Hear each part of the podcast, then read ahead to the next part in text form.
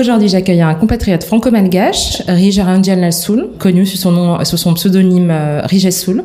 Donc, il propose depuis le 13 novembre à la Cité internationale des arts de Paris une sélection de ses travaux dans une exposition intitulée Malagache à voir jusqu'au 8 décembre. Bienvenue à toi. Merci, merci beaucoup pour l'accueil, pour l'invitation. Alors, avant de, parler de cette exposition et, de tes travaux de photojournaliste, j'aimerais qu'on revienne un peu euh, sur ton, parcours, qui longtemps n'a eu aucun rapport avec le photojournalisme, le journalisme, la photo. Et du coup, euh, tu as pris un virage professionnel à tes 35 ans, je crois, euh, pour te mhm. tourner vers ce, métier-là. donc, auparavant, tu étais fonctionnaire dans la, dans la Marine nationale à Brest. Mhm. comment s'est fait ce changement radical et est-ce que tu peux nous raconter tes premières années dans, justement dans, dans ta vie dans la marine? C'est marrant parce que c'est vraiment la première fois que je vais euh, m'exprimer un peu sur ce, sur ce passé-là. Donc, euh, euh, donc pourquoi après je suis rentré dans la marine nationale? Donc c'est la marine de guerre française, on va dire. Hum, c'était, je, finissais mes études de droit à Strasbourg et, ne sachant pas quoi faire de ma, de ma, vie finalement, je me suis dit ben tiens et comme j'aime bien la mer en général et ben je vais, euh, je, j'ai fait mon service national à l'époque, donc on est en 97, il y avait encore le service national. Et euh, à ce moment-là, j'ai prolongé ce service national-là dans, dans, dans, la marine et, j'ai décidé finalement de m'engager. Euh, et j'avais trouvé une bonne planque, on va dire, en, tant que marin d'État, parce que j'étais sémaphoriste, guetteur sémaphoriste. C'était ça le, l'intitulé de mon métier. Mm-hmm. Je travaille donc dans des sémaphores sur les côtes bretonnes et j'y suis resté pendant, euh, pendant 8 ans. Ok. Mm. Donc euh, un peu perdu, tu savais pas après des études de droit quoi faire. Voilà, c'est tout à fait ça. Mais j'avais toujours eu euh, quand même, comment dire, une, une envie d'être d'être artiste parce que je, je, je, voulais faire un bac, j'avais fait un bac littéraire, je, je voulais rentrer dans, je dessinais beaucoup. Je dessine moins maintenant parce que j'ai perdu la main, mais je dessinais beaucoup euh, lorsque j'étais au lycée. Je voulais, je voulais tenter le concours d'entrée à, l'école de BD euh, à Angoulême. Donc j'ai toujours eu ça dans un coin de ma tête, même en étant pendant presque dix ans, donc on va dire dans la marine nationale.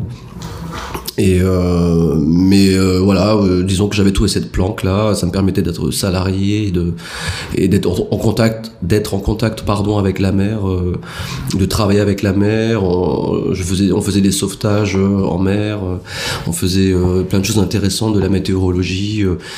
et évidemment, ça m'a laissé énormément de temps pour de l'argent pour pouvoir m'acheter mon premier appareil photo et là c'est là qu'a commencé un peu euh, l'aventure, euh, mon aventure photographique, euh, en étant, en étant en Bretagne.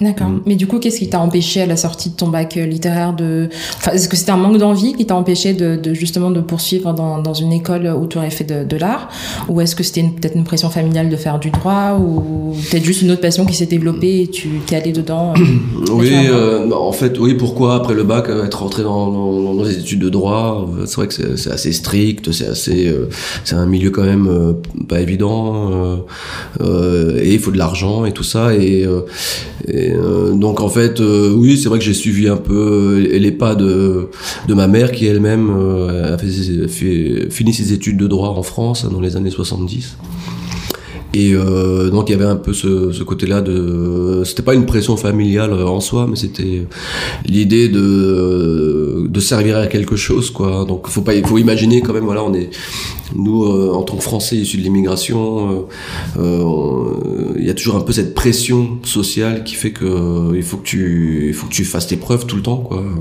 tous les jours. Donc tu, tu fais des choix, les, les meilleurs choix possibles qui voilà, on met pas artiste, genre euh, le mec qui sert à rien, tu vois, qui on sait pas où est-ce qu'il veut aller, donc euh, tu te dois un peu, même inconsciemment, de, trouver une voie qui euh, qui te puisse qui puisse te permettre d'être autonome socialement donc il y a ce côté là quoi. Et t'as pas la famille t'as pas un patrimoine familial ou un héritage qui t'attend si jamais il t'arrive quelque chose toi. Donc voilà. Donc évidemment tu, tu fais des choix on va dire concret, pragmatique. Du coup, toi, tu étais autodidacte à la base. Enfin, dans un premier temps, en tout cas, en photographie, tu étais autodidacte. Et puis, tu as fait ton, ton, ton premier retour à Madagascar, enfin, ton premier retour, en tout cas de... Premier, premier voyage. Premier voyage, effectivement, en 2004, si, Je me trompe, si je me trompe pas. Mhm. Est-ce que tu peux revenir un peu sur ce retour, justement, parce que c'est l'année à laquelle tu as commencé une série, justement, sur Madagascar, et l'année d'après, enfin, on en parlera après, mais mhm. tes travaux ont été sélectionnés euh, à la Biennale euh, de Bamako. Exactement. Donc, est-ce que tu peux parler un peu de ce premier retour justement euh, sur sur Lila? D'accord. Alors en fait, voilà, donc j'étais, on est en dans les années 2003, 2004. Et donc j'étais à Brest, donc j'habitais à Brest et, et à un moment donné, il est vrai, donc j'avais à peine, je, je, devais, je venais d'avoir 30 ans et c'était une période où effectivement je donc euh, je faisais de la photo depuis déjà 3 ans, 3 ans, 4 ans, et c'est une période où je me demandais, euh, je me questionnais en fait sur mes origines en fait, tout simplement, ou à savoir, euh, il y avait quelque chose qui me manquait. J'avais l'impression que j'avais besoin de me reconnecter un peu avec le pays où, étaient nés mes parents. Et, et, en 2004, donc, il y avait le Famadine qui était, qui avait été organisé par la famille euh, là-bas sur euh, l'île. Donc le famadine, c'est euh, ce qu'on ce que les Français ont, traduit par cérémonie de retournement des morts. Hein. C'est une cérémonie, une tradition bien malgache qui consiste à à tout simplement sortir les dépouilles des défunts de leur caveau. donc chaque famille a son caveau et on, change les linceuls de soie euh, et c'est fait l'objet d'une grosse teuf euh, pendant pendant trois jours euh. et voilà donc il y avait ce, ce famadine donc qui était organisé et c'était l'occasion pour euh, justement pour euh, venir revenir un peu au pays et voir à quoi ressemblait ce, pays euh, que j'avais fréquenté étant plus jeune pendant mon pendant mon enfance, mais que j'avais complètement oublié en fait, on va dire affectivement pendant toutes ces longues années quoi. Sachant qu'en plus toi tu es né en France, donc t'as pas forcément aussi cette entre guillemets cet enracinement euh, euh, de base euh, vers le continent. Quelle était ton image justement ou ton souvenir de Madagascar plus jeune? Est-ce que tu as ce que tu l'image sur laquelle tu es tombé, est-ce que tu t'es forgé quand tu es retourné justement en 2004 2003 bah en fait, je, bah non, finalement, j'ai pas retrouvé mes souvenirs d'enfance. Euh, donc, euh, bah, je suis allé à Madagascar dans les années, euh, pour la petite histoire, donc c'était dans les années 80, on allait souvent à Madagascar euh, pour les pour les grandes vacances. et, et à un moment donné, la famille là-bas nous, nous ont dit bon bah stop, c'est plus la peine de revenir parce que là c'est c'est vraiment le bordel. Hein, Excusez-moi l'expression, mais c'était vraiment donc c'était les débuts du régime Ratsir. Donc euh, une, c'était pas non plus une dictature, mais un régime communiste assez assez dur et donc euh, il fallait faire euh, une heure de queue pour acheter du pain dans ce qu'ils appelaient des économas, des petites boutiques de l'État. Enfin voilà, c'était c'était impossible pour nous vivant en France de, de voilà de rester à Madagascar. C'était beaucoup trop trop compliqué en fait pour mes parents.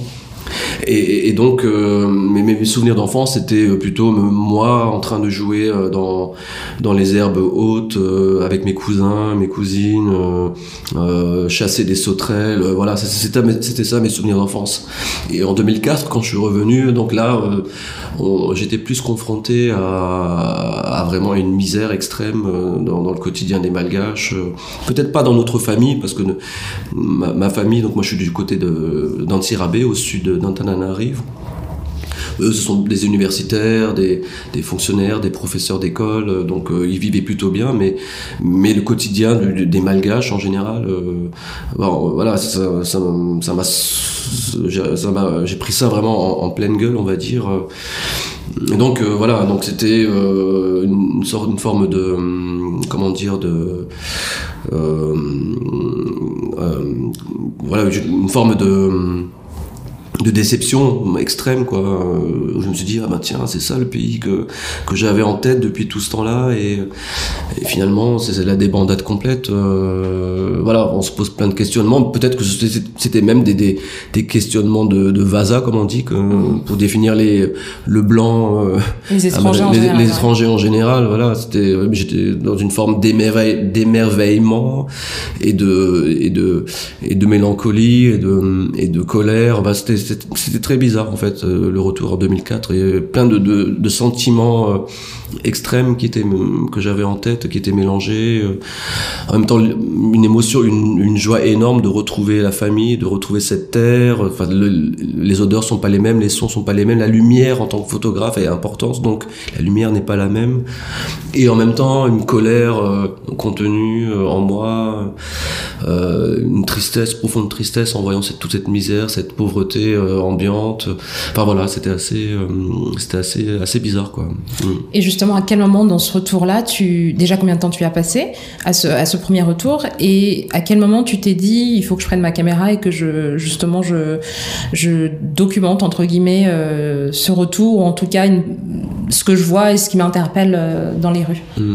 Donc là pour ce voyage en 2004, on était resté, euh, on était resté, j'étais resté quatre mois et mais bon comme je suis un peu organisé quand même, j'avais fait en sorte de, de pouvoir, euh, euh, comment dire, m'organiser à une sorte de partenariat entre le, le Conseil général du Finistère et l'Institut français de, de Diego Suarez. Euh, et donc à ce moment-là, on a, avec mon ami de, de l'époque, on avait, euh, on avait organisé des, des séances d'ateliers d'initiation à la photographie à des, des collégiens et des lycéens de, euh, de Diego Suarez, donc un Tsiran.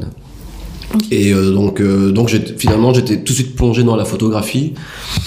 Et c'est effectivement euh, la photographie. je me suis dit tout de suite euh, qu'elle devait me servir à quelque chose entre guillemets euh, et, que ces sentiments là dont je parlais il y a quelques minutes je devais pouvoir les retranscrire euh, en photo et, donc pour cela j'avais mis en place un, un procédé j'allais faire du noir et blanc et, et, travailler sur un noir et blanc noir et blanc assez contrasté assez dense et que j'allais prendre euh, finalement mon, en photo euh, mon quotidien, mon retour au pays. Euh, et c'est pour ça que j'ai intitulé cette série Mi-Verne, qui veut dire revenir.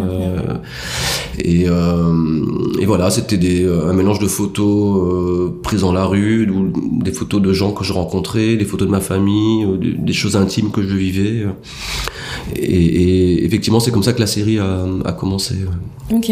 Donc, du coup, en, en 2004, l'année, en 2005, pardon, l'année qui a suivi, tes travaux ont été sélectionnés à la Biennale euh, de photo africaine de, Bamako.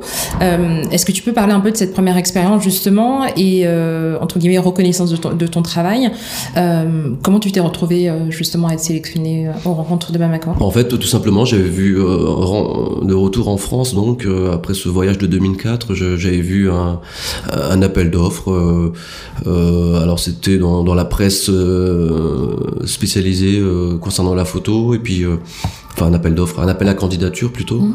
Et j'ai tout simplement présenté euh, un petit PDF, un petit dossier euh, avec les, les, photos emblématiques de cette, de cette série Miverne.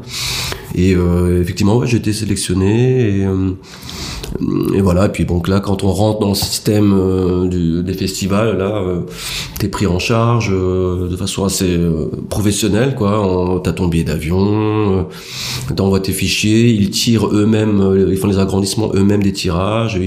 Voilà, donc c'était les photos, mon travail avait été exposé au musée du Mali à Bamako. Et, euh, à ce moment-là euh, bah là c'était une surprise en fait pour moi parce que je venais euh, à peine d'être euh, de commencer euh, à me dire que je pouvais être photographe, euh, mais effectivement cette sélection-là à Bamako a été euh, le déclic euh, qui m'a fait dire que voilà, je, je, j'ai envie d'en faire mon métier, j'ai envie d'être photographe professionnel. et puis bon, évidemment à Bamako après, c'est, ça qui est génial dans les festivals internationaux comme ça, c'est qu'on peut vraiment rencontrer des gens de, tous bords qui sont on va dire débutants dans, dans le métier, dans la photographie comme moi, ou bien qui sont été établi depuis des années, des dizaines d'années. Et là, on, s'abreuve de conseils, de, de bonnes paroles. C'est ça qui vous motive après pour pour euh, vous dire bah tiens ben voilà bah, quand, quand, je reviens en France je fais tout pour laisser euh, pour lâcher mon boulot qui m'emmerde désolé pour l'expression mais c'est vraiment ça euh, et je fais en sorte de, de, me lancer dans la photographie d'accord mais justement assez logiquement en 2006 tu t'inscris en photojournalisme à l'EMI mm. euh, et donc du coup euh, qu'est-ce qui t'a poussé à faire cette formation là plutôt qu'une autre?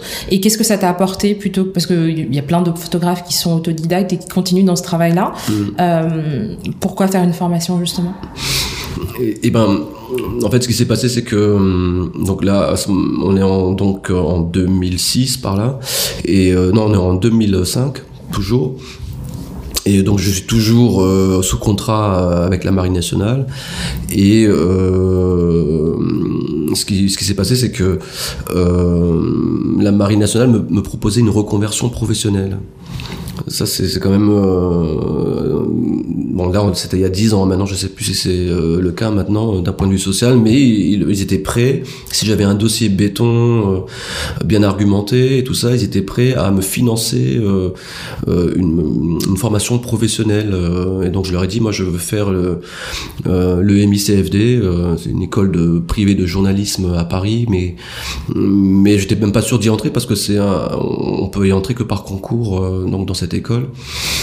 Donc euh, j'ai le concours euh, et ils ont dit bah, bah voilà vas-y on, te finance ton ta formation professionnelle et tu vas suivre le cours de photojournalisme euh, là-bas. Et pourquoi le photojournalisme? C'est parce que finalement euh, ma pratique photographique, je me suis rendu compte qu'elle était plus liée à la, photographie documentaire, c'est-à-dire témoigner de ce qui se passe, témoigner des choses, témoigner du réel. Et euh, c'est ce qui me correspondait le plus, et c'est ce qui me correspond encore le plus jusqu'à maintenant. Et c'est pour ça que j'ai décidé d'aller sur cette voie-là.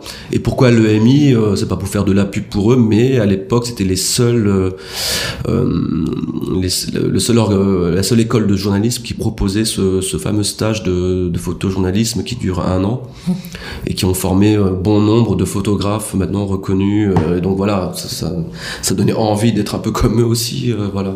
Et du coup, moi, je serais curieuse de savoir justement à, quel moment tu as décidé de prendre un, nom d'artiste, donc Rija Soul, plutôt que de prendre ton nom complet. À quel moment ça s'est joué? Est-ce que ça s'est joué à ce moment-là? Et, qu'est-ce qui a motivé du coup ce, choix-là?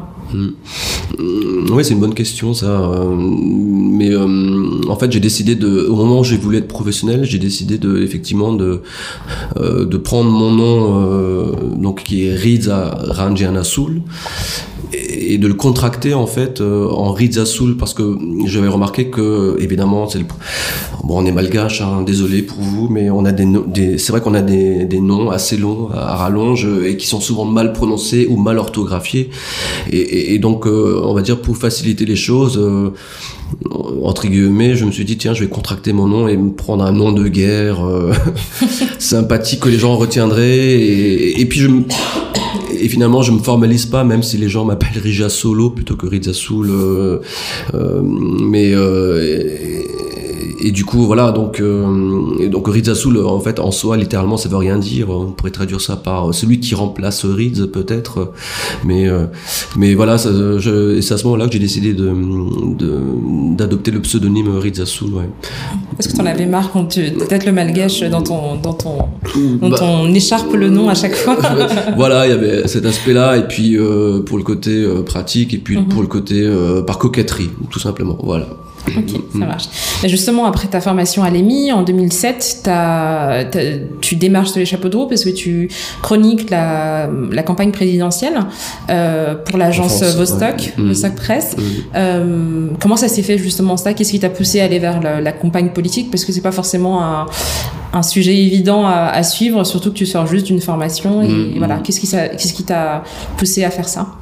bah, alors suivre le oui donc à l'époque c'était en 2007 oui la campagne présidentielle euh, française du française hein, ouais, en France et puis euh, donc moi j'étais toujours euh, à Paris et bah, l'idée c'était un peu de, de s'exercer sur des sur des, euh, des événements euh, politiques. Euh, et puis une campagne présidentielle, c'est toujours assez agréable à photographier. c'est coloré, il y a du mouvement.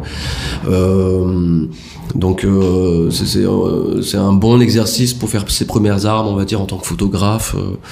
et mais il n'y avait pas spécialement d'idée de, me lancer dans, dans la couverture de, de meetings politiques, mais bah, l'envie c'était de, de, pouvoir photographier, savoir raconter une histoire, raconter cette campagne électorale présidentielle avec des photos. Mais voilà, c'était une super bonne école, quoi.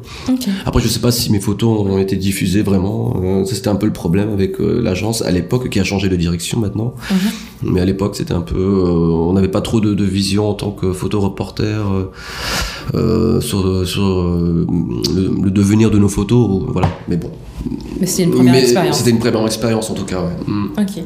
Justement, j'aimerais qu'on on, revienne euh, maintenant à ton, à ton rapport à Madagascar. Euh, donc, comme je disais tout à l'heure, tu es né, tu es né en France, euh, je vais pas dire en quelle année, mais tu es là en France. C'est pas la peine de le savoir. pas, la peine, de, de, le dire. Et du coup, tu es retourné donc pour commencer cette, cette série pardon photo euh, Miverne. Mm. Donc retour, comme tu disais tout à l'heure, en, en, 2004. Donc en début de trentaine. Euh, c'est une série que tu as continué jusqu'en 2009. Donc cinq ans durant lesquels tu as tu, tu as fait un, un, travail à la fois photographique de documentaire, mhm. euh, de documentation pardon de la population malagache et mais aussi de reconnexion avec tes racines. Et tu évoques le fait de se sentir justement étranger euh, parmi les tiens. Est-ce que tu peux parler de ce qui a motivé ce ce retour à la fois sur le plan personnel et après dans la transition vers le travail photographique? Comme je disais, donc 2004, ça a été le, le, premier euh, voyage euh, retour vers mes origines et euh, donc après, il y a eu un deuxième voyage en 2007. Et, là, effectivement, je, je, me suis retrouvé dans devant un, un, cas de conscience où j'avais vraiment cet amour de, de, de, cette terre malgache en moi. J'avais envie vraiment de pouvoir m'intégrer. C'est comme c'était comme retrouver, par exemple, quelqu'un de ta famille que t'as pas vu depuis longtemps, mais finalement, ce membre de la famille là ne, ne te reconnaît plus. Et donc c'était, je me sentais un peu euh, frustré, un peu, euh, un peu mal dans ma peau euh, en étant là-bas parce que plein de petites choses me rappelaient que je ne, que je, n'étais pas un, vrai malgache, si on veut, un vrai malagas, quoi. C'était, c'est comme, c'est comme lorsqu'on est en France, par exemple, lorsqu'on est un Français issu de l'immigration et que ça se voit et que ça se voit, il euh, y, a toujours plein de petites choses qui font que on, te le fait sentir, le regard des gens, la façon dont les gens te, vous parlent, la façon dont euh, euh dont on écorche ton, ton nom, rien que ça, mais c'est c'est un peu idiot, mais voilà, mais plein de choses, plein de petites choses te font comprendre que tu, tu n'es pas peut-être euh, que tu n'es pas un, un, Français à 100%, quoi. Mais bon, bref, c'est un autre débat. Mais et, à Madagascar, je ressentais un peu ça. Euh, je ressentais la même chose et, euh, ne serait-ce que dans la mentalité, moi j'ai la chance d'avoir maintenant une, on est en 2019, mais j'ai la, la chance maintenant, je me dis que j'ai une double culture, je, et je, je comprends ces deux cultures, je comprends la culture occidentale d'où je viens, qui m'a qui m'a éduqué, la culture française, et je comprends la, la culture malgache euh, qui, qui, qui, est ma culture de cœur, on va dire. Mais à l'époque, en, 2000, euh, en 2007, je, j'étais confronté à des, des, façons de voir les choses, des schémas de pensée euh, malgaches qui, que je ne comprenais pas, que, qui me, ou même qui pouvaient m'énerver, euh, à, savoir par exemple comment, comment se fait-il qu'on puisse dépenser autant d'argent dans, dans cette pratique du culte des morts, de la préservation des races, des anciens. Euh, alors qu'on n'a même pas d'argent pour pouvoir euh, manger à, sa faim tous les jours. Euh, donc je comprenais pas que que ces priorités, que les les priorités ne, pouvaient pas être les mêmes que celles que mes priorités à moi, pragmatiques, occidentales, etc., etc. Donc ben, maintenant j'ai évolué. Et euh, voilà, donc euh, et pour cela j'avais besoin de la photographie pour exprimer ce, ce, ce ressentiment, ce, ce mal-être. Euh, donc ça, ça veut, c'est-à-dire cette envie d'être un malgage comme les autres mais sachant que c'était impossible euh, finalement. Euh, et puis même quand je parle malgache, j'ai un accent, euh, donc on, le fait savoir, on te dit ah mais ah ouais d'accord, mais tu mais t'es pas vraiment malgache en fait. Voilà, il y a des petites phrases comme ça. Et en malgache, c'est un peu plus dur, c'est un peu plus c'est un peu plus quand ils le disent en malgache, c'est un peu plus vexant quoi. Mais et, donc voilà toutes ces choses là. Donc voilà, la photographie a été pour moi cette série-là, Miverne, a été de continuer cette série a été pour moi une sorte d'exutoire, on va dire, une forme de d'échappatoire. Euh, par rapport à voilà à ce, ce c'est pas un mal-être mais à ce malaise là que je ressentais euh, que je ressentais euh, de façon permanente et, puis finalement en 2009 effectivement je me suis dit tiens j'arrête j'ai fini la série ça ne voulait pas dire que je que je me sentais mieux avec cette double identité parce que c'est mhm. quand même une double identité. Mais mais qui est une richesse maintenant je, et je me rends compte maintenant. Mais euh, mais c'était l'envie de parce qu'à un moment donné dans un projet photographique il faut savoir euh, euh, s'arrêter aussi. Et, effectivement en 2009 je me suis dit tiens voilà je, crois que je suis un peu arrivé au bout du propos donc j'ai fini la série et, et c'est là que j'ai commencé à, la diffuser à la proposer et puis cette série a été diffusée dans des, festivals comme à Siem Reap au Cambodge mmh. festival encore photo festival ou, ou à, à Lagos euh, au Nigeria, ou alors euh, voilà. Donc en fait, la série était, était un peu diffusée et j'étais très content de, de pouvoir euh, comment dire exprimer mon point de vue sur voilà comment j'ai vu Madagascar entre 2004 et 2009. C'est un, un point de vue intime, très subjectif. On n'est plus dans le documentaire, dans le journalisme objectif, etc. On est vraiment dans un travail d'auteur. C'est mon premier vrai travail d'auteur en fait. Ok. Mm. Mais justement, on est un peu plus de dix ans après. Comment tu te sens aujourd'hui, euh, justement, dans ta malgacheté, si on peut dire ça comme ça? En tout cas, en toi, euh, est-ce que tu as réussi à réconcilier justement ce, ce dilemme de te, de te sentir pas assez français peut-être ou pas complètement français en France mais pas complètement malagache à Madagascar où tu en es justement? Bah en fait à ce moment-là non j'ai pas trouvé de solution euh, on va dire euh, technique euh, qui pouvait j'ai pas vu trouver l'équation ultime qui pourrait réunir toutes les théories hein. je parle comme les physiciens qui veulent réunir la, la, théorie quantique et la théorie de la gravité enfin bref. Et donc non non j'ai pas trouvé l'équation parfaite. Je me dis juste que maintenant je je vis avec ça, quoi. C'est, comme euh, je m'organise avec ça, euh, on va dire euh, sentimentalement. Je, je, sais que je serai jamais un vrai malgache. je sais que je serai jamais un vrai français, euh, même si évidemment je, je, me sens plus français euh, d'un point de vue technique. Euh, enfin, mon éducation est française, est profondément française.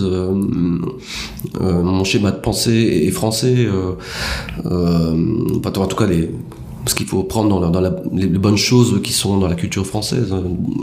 Rien n'est à voilà, mais euh, mais et dans le côté malgache, je, prends ce qui est bon dans la culture malgache et, le reste je le mets de côté. Voilà, c'est ce que j'appelle la richesse de la double culture, de la double identité.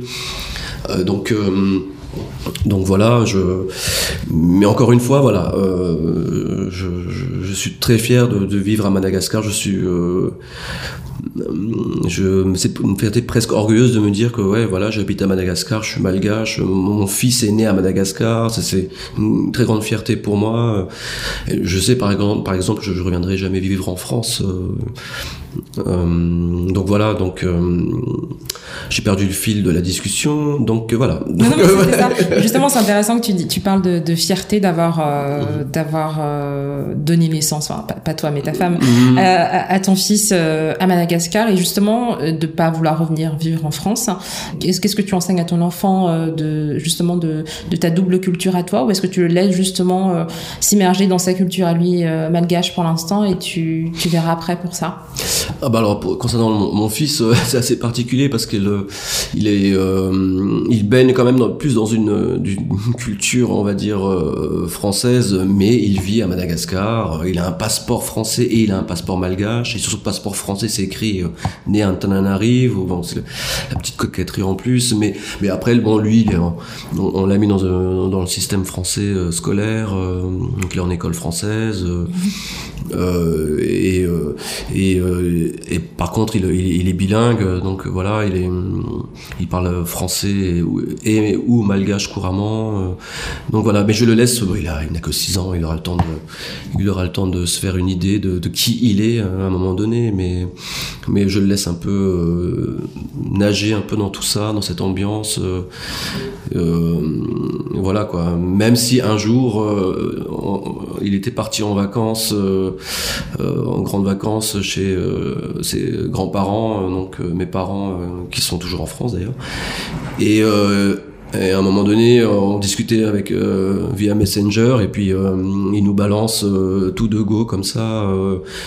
ouais, mais en fait, moi, je veux plus revenir à Madagascar parce qu'en France, c'est mieux, tout est propre, quoi, tout, tout est joli, quoi. il, a été corrompu. il a été corrompu. voilà, par, et, donc on s'est dit, oulala, bon, bah, écoute, euh, bah, comme tu veux mon fils, hein, mais, euh, mais bon, pour l'instant, ton pays, c'est Madagascar.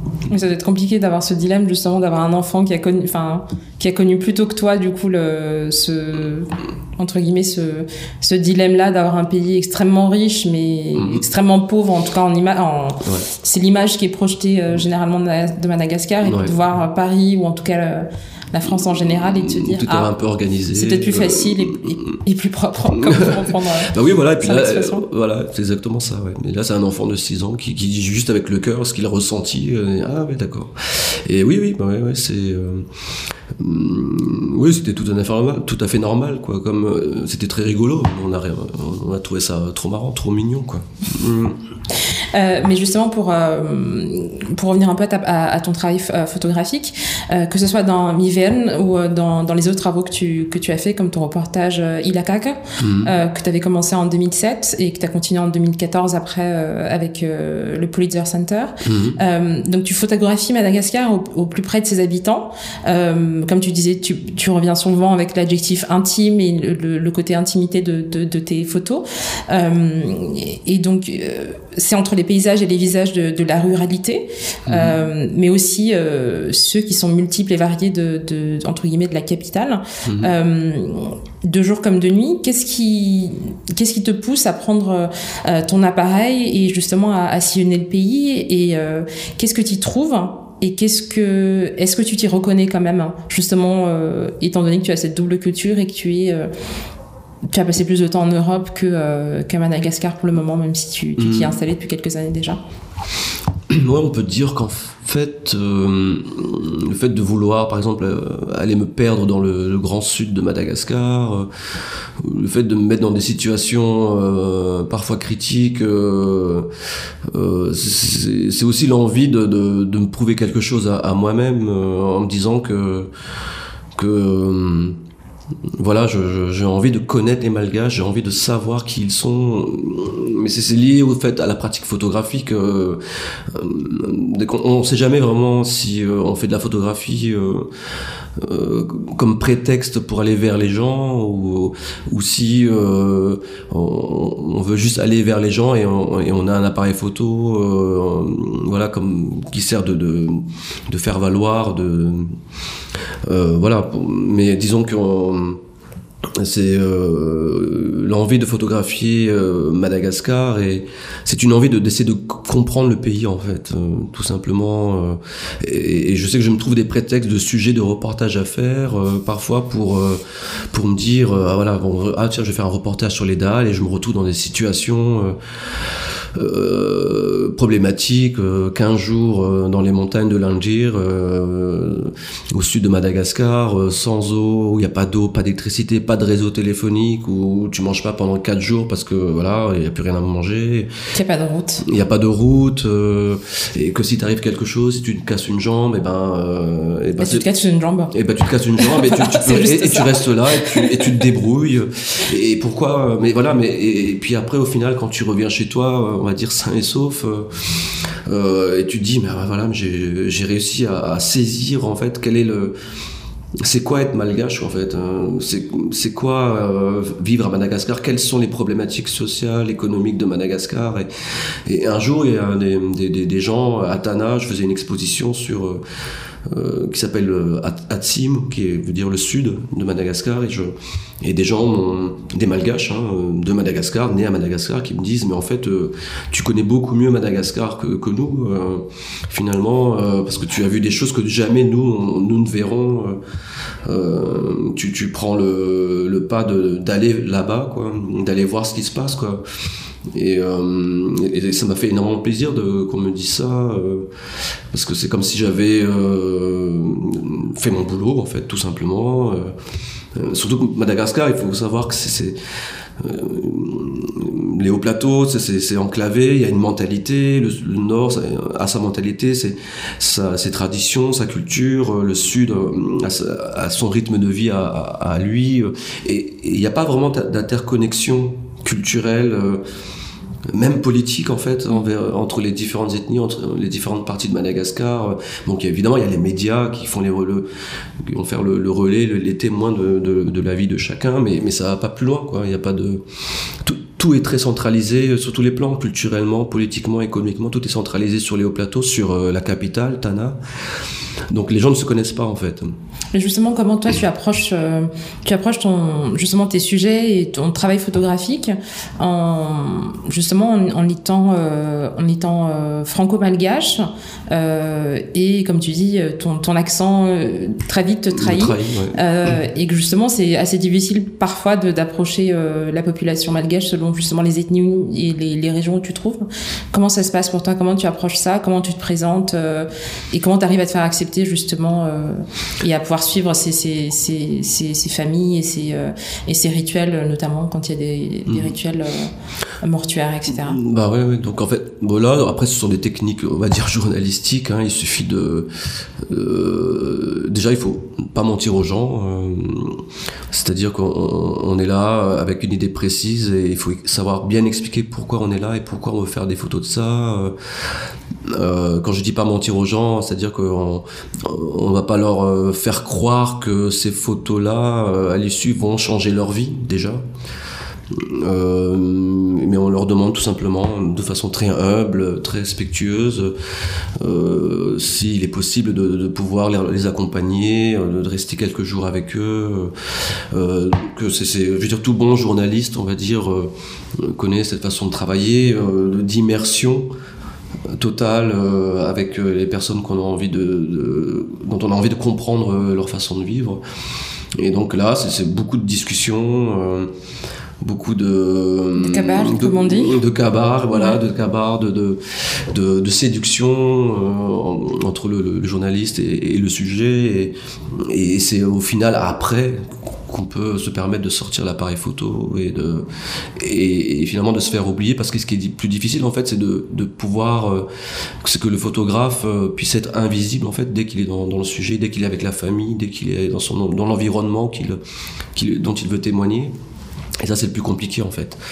Et parce qu'il faut, voilà, donc, euh, mais c'est juste de la, des techniques d'investigation, des techniques de, pas de persuasion, je dirais, mais des techniques de d'empathie en fait avec le, sujet qu'il faut qu'il faut pouvoir maîtriser euh, donc euh, et voilà quoi. Mais j'ai jamais eu de problème. À chaque fois j'ai toujours été bien accueilli euh, bien accepté je garde parfois contact toujours avec les, gens que je que je voilà avec qui j'étais mais et, et, les gens sont, sont fiers aussi de montrer comment ils vivent parce que comme je le dis encore, on, les oublie assez vite. Euh, Tana oublie assez vite, euh, donc Tana la capitale oublie assez vite qui sont les autres euh, qui vivent sur la même île.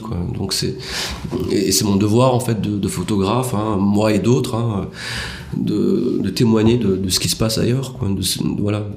Mais justement, pour, tes, tes, tes, tes reportages, est-ce que ça part d'une envie personnelle à la base euh, de, parler de tel ou tel sujet, ou d'aller voir, ou d'aller justement dans une région particulière, et après tu vends tes sujets, euh, euh, que ce soit avec l'AFP avec laquelle tu, mmh. tu, tu, travailles, ou à d'autres médias, Le Monde, etc. Mmh. Ou voilà, tu c'est des, des assignments, comme on dit, des, des, des missions qu'on te, qu'on te donne, et puis tu vas là où, là où les, tes missions te hmm. bah, Depuis que je suis que je, je, parle de Madagascar, c'est un peu du 50-50. Hein. La moitié des sujets que j'ai réalisés, ils sont, ils viennent de mon initiative personnelle, comme le, sujet sur les la, les dalles, les voleurs de zébus dans le Grand mhm. Sud, et puis les 50 autres pourcents, ce sont des, plutôt des assignments, des, des, des, reportages qui me sont commandés par des, des, titres de presse. et par exemple pour l'AFP dont je suis le correspondant à Mada, euh, ce sont voilà, c'est eux, ils connaissent pas Mada. Notre bureau se trouve à Johannesburg, euh, donc ils connaissent pas forcément Madagascar. Et donc souvent, nous, quand je dis nous, ce sont moi et euh, un, rédacteur et, une journaliste JRI. On leur propose des sujets et ils valident ou pas, quoi. Et, voilà, ça se passe comme ça en fait. Et qu'est-ce qui change justement dans ta pratique euh, entre être photoreporter en Europe ou en France hein, et justement depuis que tu t'es installé à Madagascar, qu'est-ce qui a changé pour toi dans le dans le métier? Bah, l'exercice en tout cas du métier Hmm. La, pratique euh, en tant que reportage ne change pas en fait, hein, parce que le, journalisme, quel qu'il soit, euh, que ce soit aux États-Unis, euh, au fin fond de, de la Centrafrique ou en Asie, je veux dire, la pratique du journalisme est, est, la même finalement. C'est-à-dire qu'il répond à. Enfin. Après, après je, te, je, te, dis ça aussi en connaissance de cause, parce que je te pose cette question entre guillemets pas, pas de façon innocente, parce que Madagascar est quand même un connu. Euh, euh, que ce soit par ses habitants ou par, par l'extérieur, comme étant un pays extrêmement 个 compliqué politiquement, socialement, etc. Mais c'est aussi un pays où la corruption est, ah juste euh, incroyable. Et dans tous les pans de la société, euh, la sécurité est aussi euh, pas mal compromise. Donc c'est aussi dans ce sens-là que je pose la question. Ah d'accord, ok. Ouais, non, non, je, ouais, voilà, je partais dans l'autre sens mhm. par rapport aux résultats journalistiques mhm. de ce que, voilà.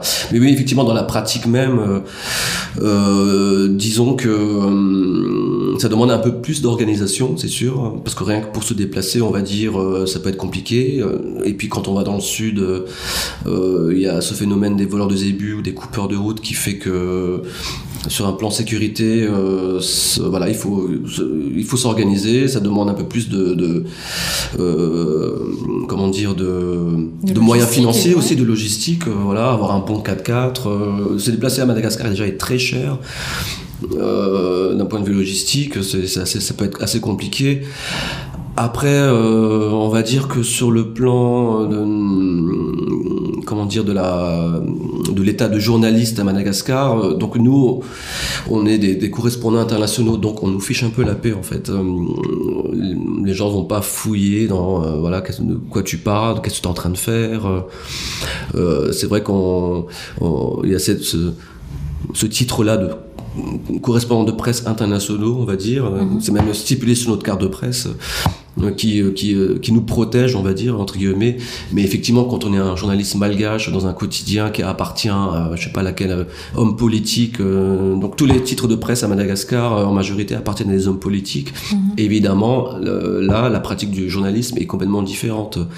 D'autant plus qu'on a l'article 20 du Code de la communication qui est sorti il y a deux ans, qui qui empêche euh, bah, tout journaliste de euh, tout simplement de balancer une info qui qui impliquerait un représentant de l'État ou un homme politique ou n'importe qui, même un agent de police ou un député ou, ou le président de la République. Donc dès qu'il y a un nom qui sort, le journaliste peut être euh, peut prendre le risque d'être incarcéré, d'être mis en examen. Mhm.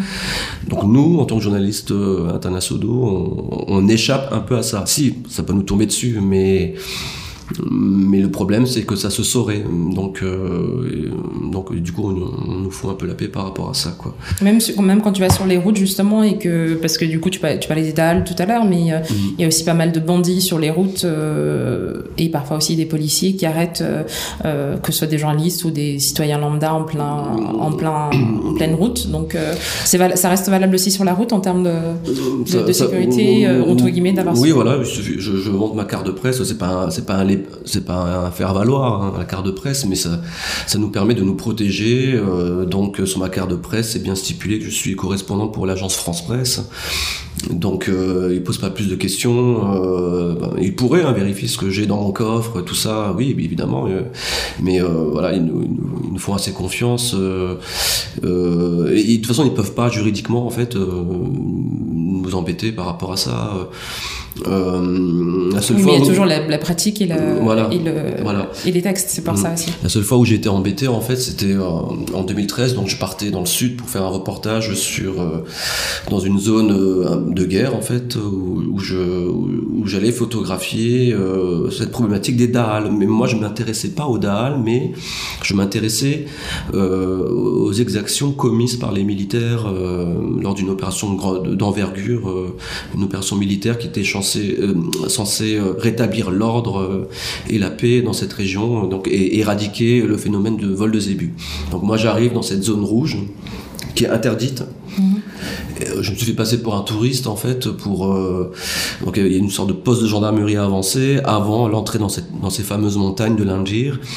Et je leur dis ouais je viens en fait euh, bon j'ai joué un peu au con hein, mais euh, je, viens juste voir un, cousin dans ces montagnes. Bon évidemment ils m'ont pas cru quoi mais donc je suis parti au retour de mon reportage donc hein, euh, au bout de, de dizaines de jours, euh, j'arrive dans, ce poste de gendarmerie avancé, et, enfin dans cette ville, quoi, et, les gendarmes, en fait, me cherchaient, en fait, parce qu'ils se sont rendus compte qu'ils s'étaient fait avoir et que j'étais un journaliste qui était passé dans la zone rouge, donc interdite.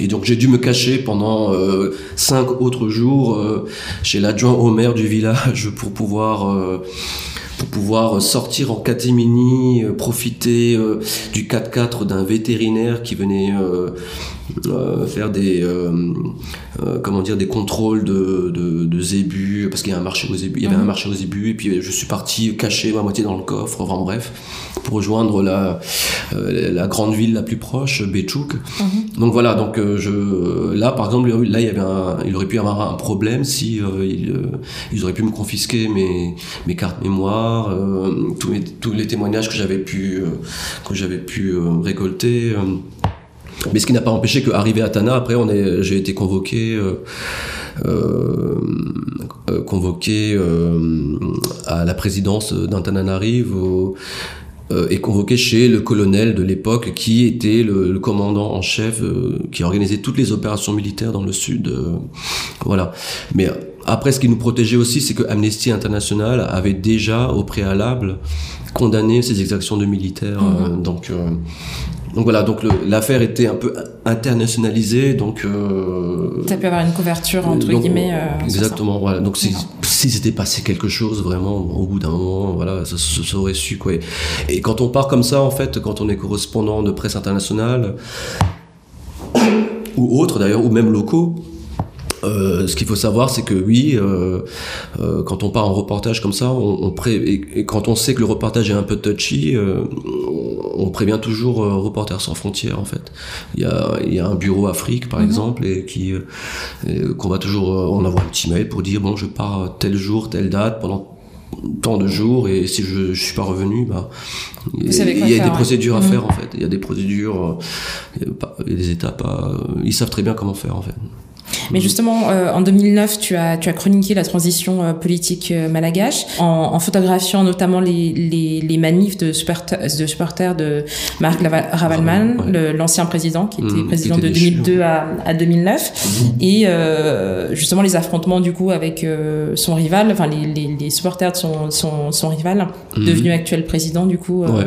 euh, Ange Raj, Rajvelin, notamment donc les, les manifestations devant le, les entrepôts euh, Magro mmh. euh, qui appartiennent euh, à, à Ravalman, mmh. mais aussi donc les affrontements avec la police entre la police et les manifestants et la répression policière qui est de enfin depuis toute cette, cette, décennie de 2000 à aujourd'hui qui continue aujourd'hui euh, encore et enfin été progressivement hyper euh, hyper violente, Hyper euh, violente, ouais. avec la Mm. population justement. Mm, tout à fait. ouais. Tout d'abord, comment est-ce que tu couvres ce type d'événement avec ce, avec un climat aussi explosif et avec une police qui est accrue dans les rues de Tana notamment? Euh, Et quelle liberté est-ce que tu as de chroniquer justement ces, ces événements-là dans un pays où, euh, comme on le disait tout à l'heure, la corruption et euh, la répression poli- justement policière est, est Mm. importante et, et le pouvoir a la main la main mise sur sur les médias et, Mm, mm. et sur toutes les communications justement euh, euh, dessus. Bah, effectivement, donc en fait à ce moment-là, tu, te poses- tu, tu ne poses pas de questions parce que si tu te poses des questions en te disant bon comment je vais faire avec euh, le fait que je pourrais telle, telle info je pourrais pas la sortir, je risque de me faire taper sur euh, par un policier dans la rue, euh, euh, évidemment tu restes chez toi et tu tu regardes la télé quoi. Mais euh, mais comme en tant que journaliste, du coup tu tu te dis tu dois couvrir ça. C'est, c'est- et puis surtout en 2009, c'était Madagascar. Venait de prendre un tournant historique dans, euh, dans sa vie politique, donc tu te dois d'être euh, là et de, couvrir tous ces événements-là. Euh, Donc tu, en fait, tu le fais tout simplement avec les risques que ça peut que ça peut avoir, prendre une, bombe lacrymogène dans la gueule ou parfois une balle perdue.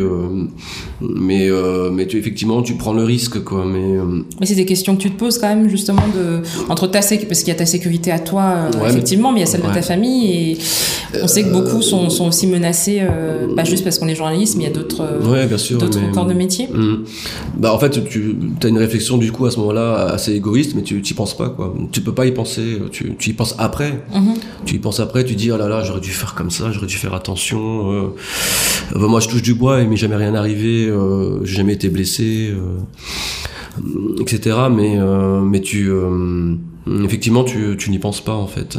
C'est assez, assez ça peut être égoïste ouais, effectivement comme euh, comme façon de faire, mais ça fait partie on va dire du, du boulot quoi, du, du métier. euh. La première motivation est d'être là, présent et de voir ce qui se passe, de pouvoir être observateur de, voilà combien de blessés, combien d'arrestations il va y avoir, euh, euh, comment la police a chargé, est-ce que la police a chargé parce que, en, par en légitime défense ou est-ce qu'ils ont juste chargé parce que euh, voilà, Euh, voilà, tu dois pouvoir répondre à toutes ces questions et tu euh, donc tu es le média, tu es le, le- le journaliste de terrain de, de, de première source, donc c'est à toi de d'être présent. Mais et c'est vrai qu'au final après c'est quand le quand la tension descend, euh, quand tout se calme, quand tu as envoyé tes photos euh, à l'agence, euh, c'est là que tu te dis, bah mais quand même là, j'aurais pu euh, quand même faire attention. euh. et euh, euh, effectivement, après, euh, les journalistes d'investigation malgaches. euh, euh, donc moi, je suis vraiment, par exemple, moi, je suis un journaliste de terrain euh, qui, qui, travaille sur l'instant, sur le fait euh, Brut, qui, qui- euh, brut, euh, d'actualité, qui est ouais. présent. Mais, mais un journaliste, un journaliste d'investigation malgache, effectivement, ça peut être plus plus difficile s'il s'il veut révéler une affaire euh, qui concerne un, un homme politique. donc là, bah, oui, tu prends tes dispositions, tu travailles sous pseudonyme, tu tu fais, tu sais pertinemment que ton téléphone sera sur écoute. Euh, tu vas euh, écouter ta messagerie même peut-être peut-être euh, lu euh, à Espionner, ton insu, ouais. espionné, tout ça. Donc tu tu prends tes dispositions ou je sais pas, tu vas sur le dark web, tu, tu fais en sorte de donc mais moi, pour l'instant, non, je j'ai pas, j'ai pas de, j'ai jamais eu, je me suis jamais senti menacé par rapport à des infos que j'aurais révélées ou sorties. en fait, j'ai de compte à rendre à personne, quoi. C'est ce qu'il faut se dire, c'est ce qu'il faut se dire. C'est- bien le, voilà, c'est l'importance du, photoreporter, du journaliste, de pouvoir se dire que normalement, il a besoin de compte à rendre à personne. Il a de compte à rendre à- en sa conscience, à son déontologie propre, mais voilà, mais c'est tout. Mais justement, quand tu pars en Mm. reportage, en général, tu y pars seul ou est-ce que tu, tu pars accompagné d'autres collègues, que ce soit de, de Riva Presse, qui est l'agence que tu as confondée, ou euh, peut-être avec d'autres collègues éventuellement, et du coup, ça t'assure aussi une, euh, une certaine, euh, entre guillemets, sécurité, ou ou tu t'es plutôt euh, à partir seul Alors sou- sou- souvent avec l'AFP euh, par exemple, on part en, on part en, équipe quoi. Donc un photographe, un rédacteur et un GRI. Et, euh, effectivement, ça nous permet justement de confronter nos, infos, de confronter nos, points de vue et de, savoir ce qu'on ce qu'on va, comment on va traiter l'information et l'envoyer à l'agence à Johannesburg. Donc ça c'est plutôt pratique euh, d'un point de vue euh, professionnelle, technique, quoi. Mais, mais après, oui, ça m'arrive de, de, partir seul, comme des fois en reportage, et des fois j'ai j'ai un guide aussi qui est avec moi, que je rémunère, hein, mhm. ce qu'on appelle un fixeur en fait, mhm. parce qu'il connaît mieux la région que moi, il sait comment aller de, de, tel point à un autre le plus rapidement possible. Est-ce qu'il faudra prendre une moto, un taxi brousse ou, parfois, comment dire, une pirogue.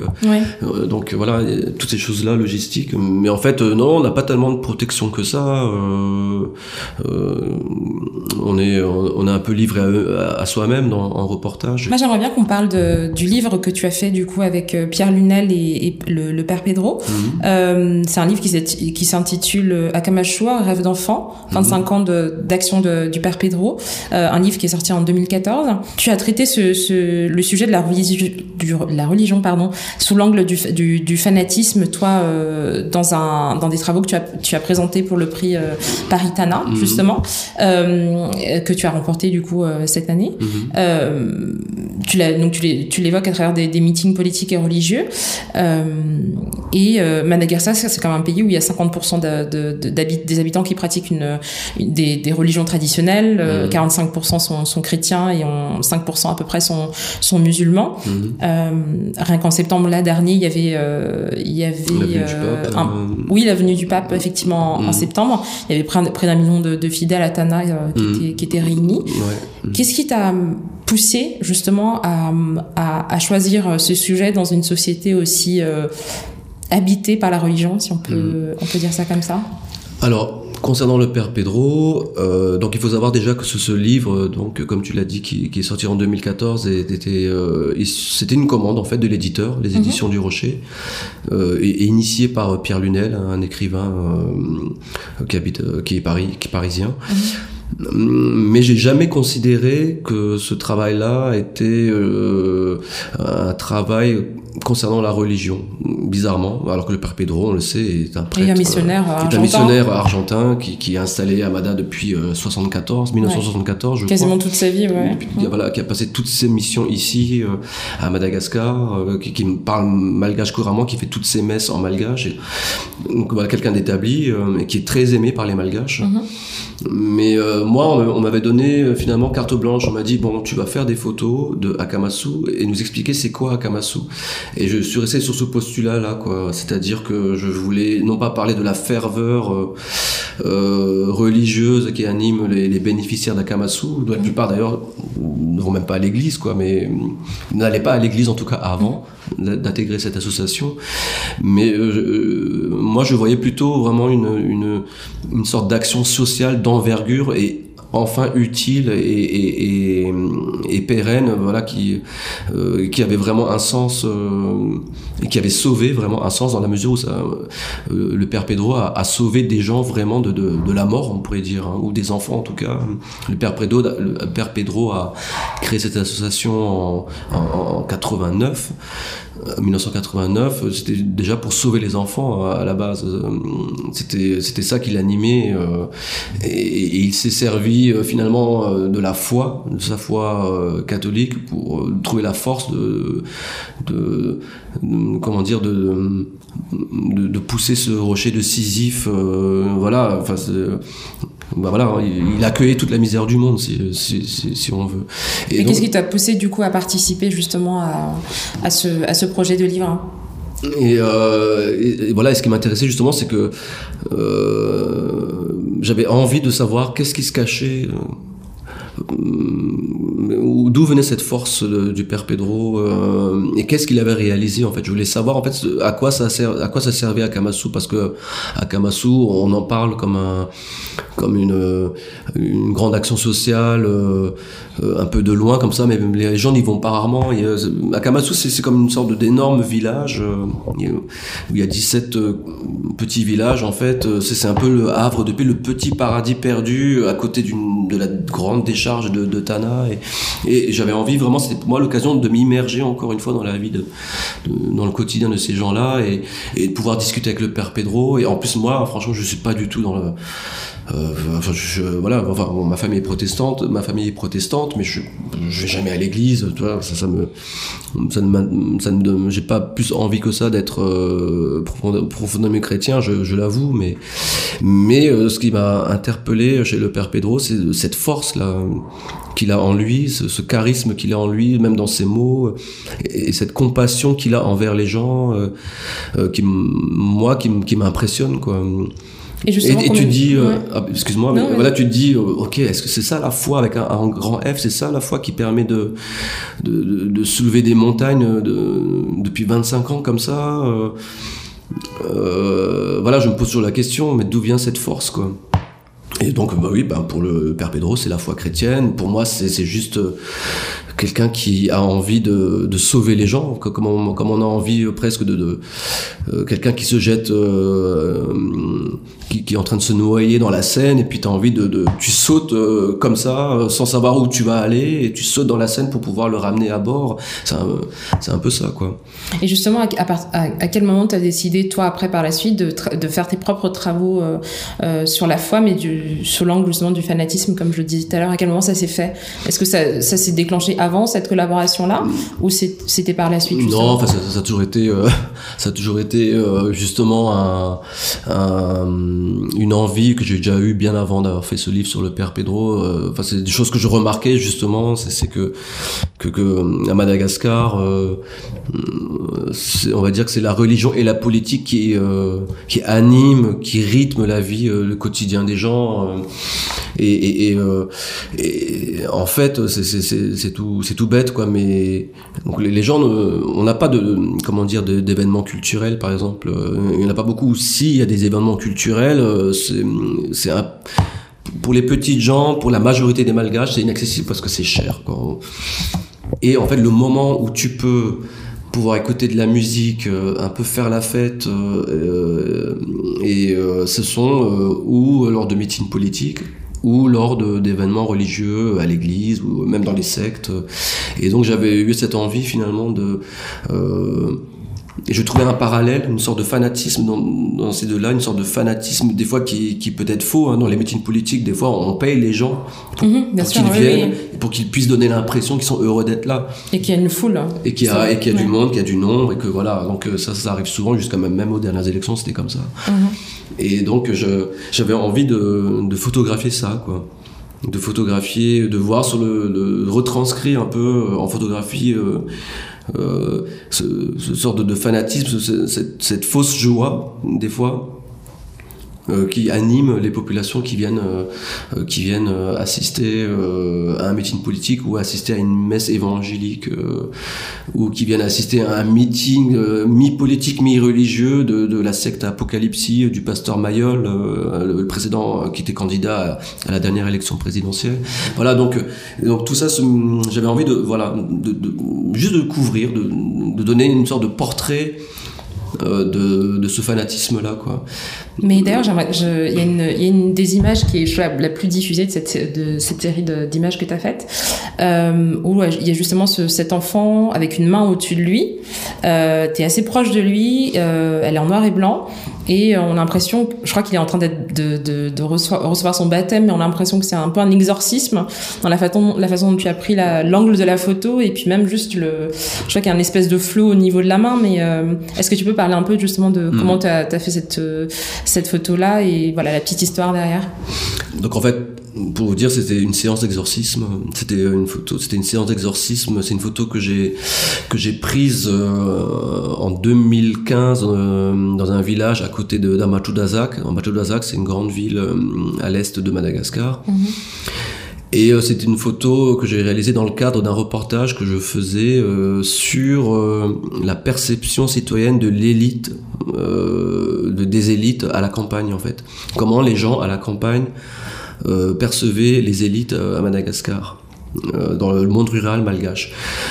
C'était un, un, travail que je, qui devait faire écho au livre euh, Madagascar, euh, l'énigme et le paradoxe, euh, qui a été réalisé par des chercheurs de l'IRD. Euh, et, et, donc voilà, j'essaie je, d'illustrer ce propos sociologique, mais en photographie, en reportage photographique.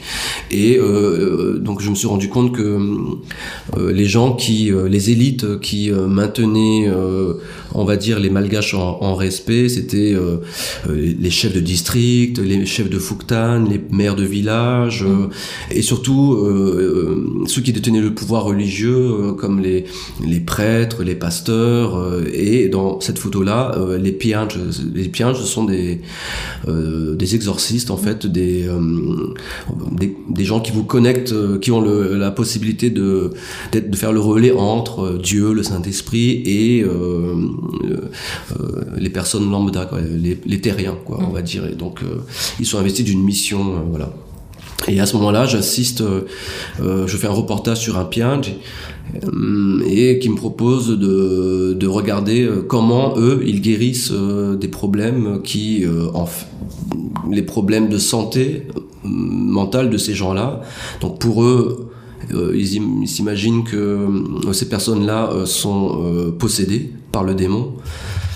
Mais en fait, euh, ce sont tout simplement des, des gens euh, qui, euh, qui ont des problèmes psychiatriques graves, mm. de schizophrénie, ou de dépression, ou de, de bipolarité, des trucs assez graves. Et en l'occurrence, sur cette photo, on voit effectivement un prêtre exorciste qui est en train de, de travailler entre guillemets sur une, jeune fille de, de 13 ans euh, euh, qui, euh, je pense, avait un problème de schizophrénie.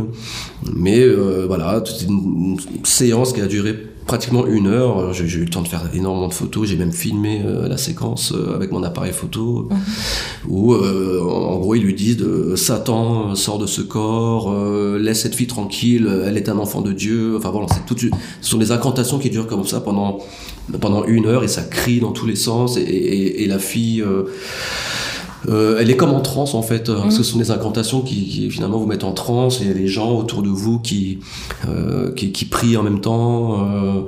donc tout ça vous met dans une ambiance, dans une tension extrême en fait. Et, et, et donc voilà, effectivement, j'ai pris ce cliché au moment où, où la fille est complètement en transe. Elle est presque euh, en souffrance en fait, mhm. euh, et, euh, et, les prêtres qui imposent ses mains au-dessus de sa tête, tout en, en, disant encore une fois voilà, Satan sort de ce corps, hein, tu n'as rien à faire là, nous sommes des, soldats de Dieu, tu dois nous écouter. Enfin bon voilà. Et, et donc voilà, c'était un exemple justement de. J'ai inclus cette photo dans la série fanatisme religieux, fanatisme politique, justement parce qu'elle pouvait pour moi représenter euh, euh, cette trop grande confiance que qu'ont les Malgaches hein, de la campagne en fait finalement envers la religion. Euh. c'est un point de vue personnel après, hein, c'est pas. Voilà, mais voilà, mais pour moi il y a une forme de, de le pouvoir religieux a, a énormément de, de permet de, de, contenir les gens et de d'organiser la société, on va dire à la campagne. Ça, c'est, ça, c'est indéniable en tout cas. Ouais. Mais c'est, marrant quand même qu'il il, t'ait invité à, à suivre, enfin, à, du coup, à, suivre cette, cette euh, cérémonie alors que toi-même tu fais pas partie de, de, de ce village-là. Enfin, comment ça s'est fait exactement euh, T'es tombé dessus par hasard ou tu voulais, voilà, dans, ce, dans ce village-là et puis. Euh, alors en fait, concrètement, je suis passé par le biais d'une journaliste radio qui. Mmh.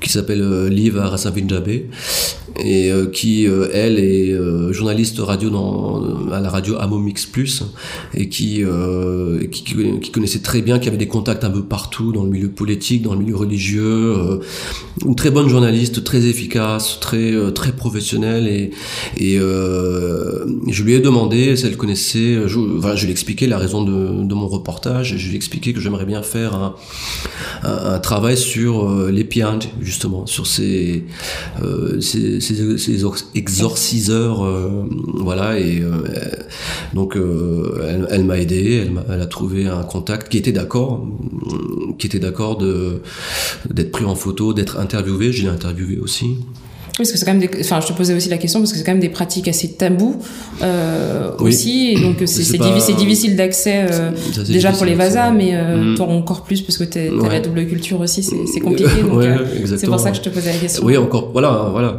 Et, justement ben non mais après je m'ont ils m'ont vu comme malgache en fait euh, mais elle elle avait déjà euh, elle elle avait déjà fait un reportage euh, radio sur ça sur ce sur ce piange et donc donc le, gars était déjà vraiment en confiance et, après moi dans mon travail de toute façon je lui ai dit je j'explique pourquoi je fais ce travail là donc je veux savoir qui sont les gens qui ont le pouvoir dans dans votre région et voilà je je vais vous montrer j'ai envie de montrer votre travail à vous et, et il m'a dit bon bah oui pas de problème voilà euh, mais ils sont assez fiers de ce travail-là. En fait, euh, c'est vrai que la pratique de l'exorcisme est tabou peut-être en ville, mais à la campagne, pas tant que ça. Hum, c'est finalement euh, le seul, euh, quand t'as un problème, quand t'es pas bien dans ta peau, euh, tout de suite, automatiquement, on se dit, mais je dois avoir un démon dans ma tête, c'est pas possible. Donc, on va voir ces gens-là.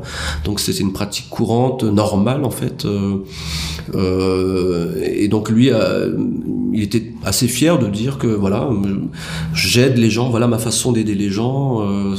grâce à, grâce à moi, les gens se sont plus, se sentent mieux dans leur peau. Grâce à moi, euh, le démon ne viendra plus les embêter. Euh, c'est tout, euh, c'est simplement ça en fait. Et c'est pour ça qu'il a accepté. voilà. Et puis. mais évidemment, après, nous, avec, avec mon regard, un regard occidental, vous dira que ouais, mais c'est inadmissible, c'est dégueulasse, ça devrait être interdit. mais un, regard malgache de Bruce, on vous dira que ben, ouais, mais ça c'est ça, notre vie c'est ça. Hein. Mhm. C'est un problème médical. Euh, tu vas voir le pien, il va, il va t'aider. Euh. donc voilà, c'est vraiment une question de point de vue finalement et d'où vient ce point de vue et, euh, donc c'était euh, très intéressant en tout cas de, de pouvoir témoigner de, de, ça quoi. Mais justement euh, par rapport à ce à ces à ce, ces travaux là que tu as fait sur le sur le fanatisme donc je disais tout à l'heure tu as tu as été le grand lauréat du prix euh, Paritana euh, mm. avec avec cette série là et du coup tu es en résidence depuis quelque temps à la Cité internationale mm. là, des, des, des, arts mm. et dans ce cadre tu as produit cette exposition qui a ouvert du coup le, le 13 novembre euh, est-ce que tu peux, donc l'exposition qui s'appelle Malagache, euh, est-ce que tu peux nous parler un peu de justement de cette exposition-là de, et des, des, photos que tu as sélectionnées euh, mm. dans ce cadre? Et donc voilà, donc Malagas en fait, euh, euh, pour moi c'était un peu un challenge parce que j'avais euh, très envie d'avoir une vision globale de toutes mes archives, de toutes les photos que j'ai produites euh, à Madagascar depuis 15 ans, mhm. dans différents contextes, euh, des contextes de reportage, des contextes euh, d'intimité, des contextes de, de, de, photographie, des contextes photographiques très différents. Et, et j'avais envie de regrouper tout ce travail-là et de, et de et je me suis dit, tiens, je vais avoir la prétention maintenant de me dire, de donner, de livrer un portrait en tant que photographe auteur un portrait de malgache tout en ayant cette question en tête euh, c'est quoi être malagas maintenant au 21e siècle? Et euh, par cette question là je, me suis dit que euh, j'avais peut-être maintenant le droit de d'essayer de répondre à cette question par un travail photographique. Donc un travail en fait d'archivage un travail de, de, de témoignage sur le long terme euh, et, chaque photographie qui est exposée donc actuellement à la Cité internationale des arts est, censée répondre à, cette question sans qu'il y ait de légende, sans qu'il y ait de, de, de de, de textes qui accompagnent, de texte qui accompagne, mis à part le texte, on va en parler tout à l'heure. Mhm. Mais euh, voilà, mais sans ça, les photographies pour moi de, sont une représentation de ce que cette réponse-là à la question que veut dire être malagas maintenant? Donc on y voit tout l'aspect euh, justement religieux, politique, on voit la ville, on voit la campagne, on voit la vie nocturne malgache. Pourquoi la vie nocturne? Parce que ce sont des la vie nocturne est, bien plus tabou justement que la vie, euh, la vie, euh, enfin, l'exorcisme par exemple, ou les chumbas, ou le culte des morts. Euh. donc je voulais vraiment aussi parler de la vie nocturne malgache, c'est-à-dire les bars dans les quartiers populaires, la prostitution. Nous avons un pédo, oui, oui. voilà, ou le, le problème de, de, de l'alcool, le problème de la précarité, les, les 4000 les, qui dorment la nuit dans les rues, les 4000 ce sont les... Les 4000, oui, oui, non, je sais, les, les, enfants des rues les enfants des rues, tout ça. Donc il, me fallait vraiment que je, voilà, que je, ne que je ne cache rien et que je montre tout ce que j'ai dans le cœur, en fait, euh, tout ce qui pouvait. Me... Et après, c'est un, la réponse euh, donc à cette question que veut dire être malagas est complètement subjective. Hein. C'est vraiment un travail d'auteur. Là, on n'est plus dans le dans un travail de journalistique. Euh, justement, je, et, le challenge était vraiment de me défaire de mon de mon schéma de pensée du journaliste, documentariste, pour proposer vraiment un travail d'auteur, voire même artistique. Je pense que c'est un travail artistique d'abord. Mais d'ailleurs, c'est intéressant que tu, tu dises ça justement parce que tu parles du côté subjectif. Mmh. Euh, ce qui est intéressant, c'est quand on découvre l'exposition, c'est que dès qu'on arrive, il y a un texte et quand on voit le texte, on sait qu'il est pas, il est, donc il est pas, il est pas signé par toi. C'est, c'est, euh, un, une collaboration avec un, un auteur malgache. Est-ce que tu mm. peux parler justement de, de, de pourquoi avoir fait ce choix-là, de d'avoir, alors que c'est ton travail, tu aurais pu mettre tes mots dessus. Mm. Pourquoi avoir décidé de, de outsourcer entre guillemets euh, le texte, euh, qui est pas forcément une explication d'ailleurs euh, euh de, de l'exposition ou, ou même une légende ou une tentative de de, de rassembler peut-être euh, ou de donner un fil conducteur aux, images. C'est peut-être même deux travaux euh, qui se regardent pas, sans forcément se, se, refléter. Pourquoi avoir fait ce choix-là et, et voilà comment ça s'est fait? Ouais. Donc oui, voilà, effectivement, l'exposition elle est, elle est ornée d'un magnifique texte de, de Rahman, un, un écrivain malgache qui, qui, vit en France depuis 2002 euh, et euh, pourquoi Rarement Parce que j'ai toujours, on a, nous avons toujours eu une forme de de connivence euh, intellectuelle euh, sur comme notre vision de Madagascar. Nous avons une vision assez critique, euh, voire presque ironique par rapport à Madagascar. en tout cas critique, c'est-à-dire que nous sommes là pour mettre les points là où ça fait mal en fait. Et Raharman en a écrit un, magnifique ouvrage qui s'appelle Lucarne. Euh, c'est là que j'ai découvert son travail où euh, il, il, il, parle de Madagascar avec des mots trash, crus, euh, sans concession sur les malgaches, la, mentalité, la dureté de la vie, mais toujours avec quelque part une forme de, enfin, on sent qu'il a, un amour pour ce pays euh, qu'il, euh, qu'il n'a pas revu depuis 2002.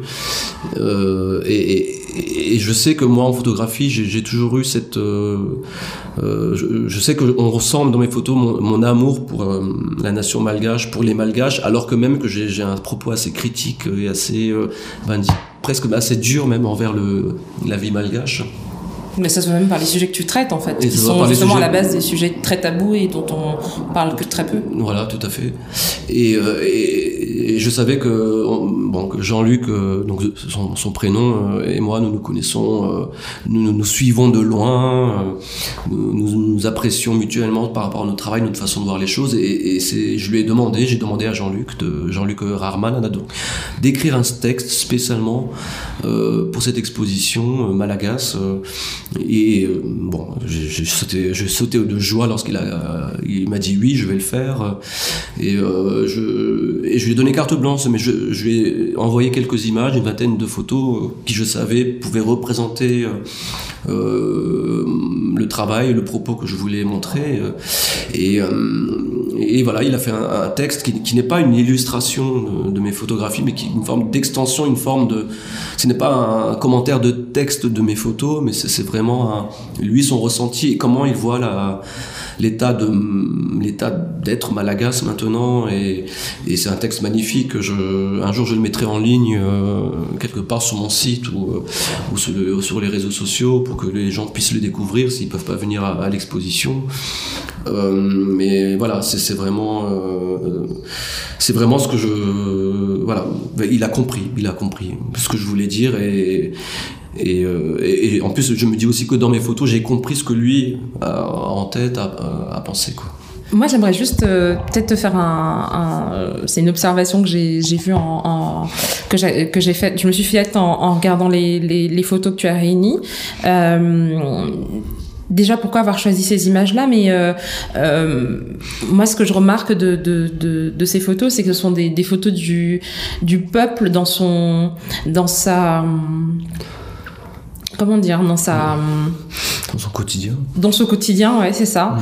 Euh, vraiment du peuple, mais du peuple euh, le, le, le, plus pauvre en fait de de de de, Madagascar, euh, et qui reflète un peu du coup cette image occidentale qu'on a, euh, alors qu'on a une on a une bourgeoisie malgache et on a aussi entre entre guillemets une classe euh, moyenne. Euh, pourquoi avoir fait ce choix-là euh, dans, dans une exposition qui qui, qui s'intitule Malagache et qui du coup devrait peut-être, enfin devrait, devrait en, en, en, mm. en, tout cas dans, dans, dans, ma perception, aller englober euh, l'ensemble de la, de la population euh, mm. malgache.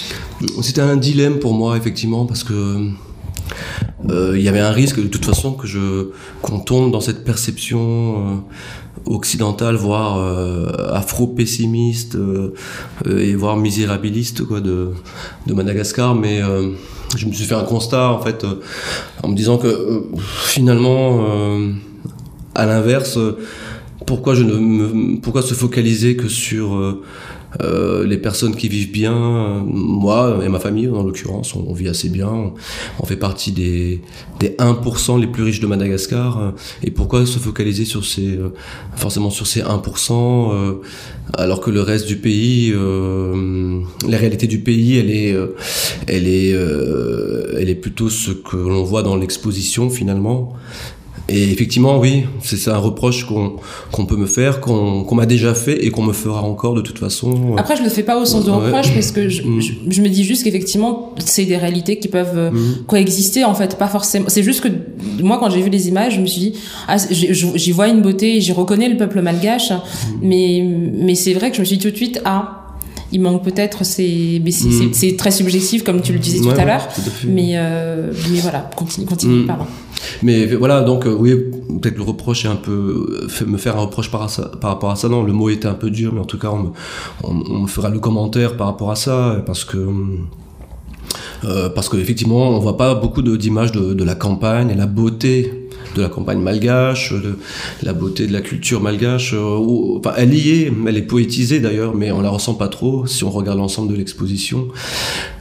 Après, c'est vrai que je, je, me suis focalisé sur la vie nocturne où on voit cette bourgeoisie qui fait la fête en fait. Si on mhm. regarde bien les photos, donc euh, sur ce panneau de, de, de, photos qui représente la vie nocturne, il y a 63 images, donc euh, il faut prendre le temps de regarder et on voit un peu euh, mes copains de bar, on voit un peu les, les, gens avec qui je fais la fête moi-même dans les mhm. bars.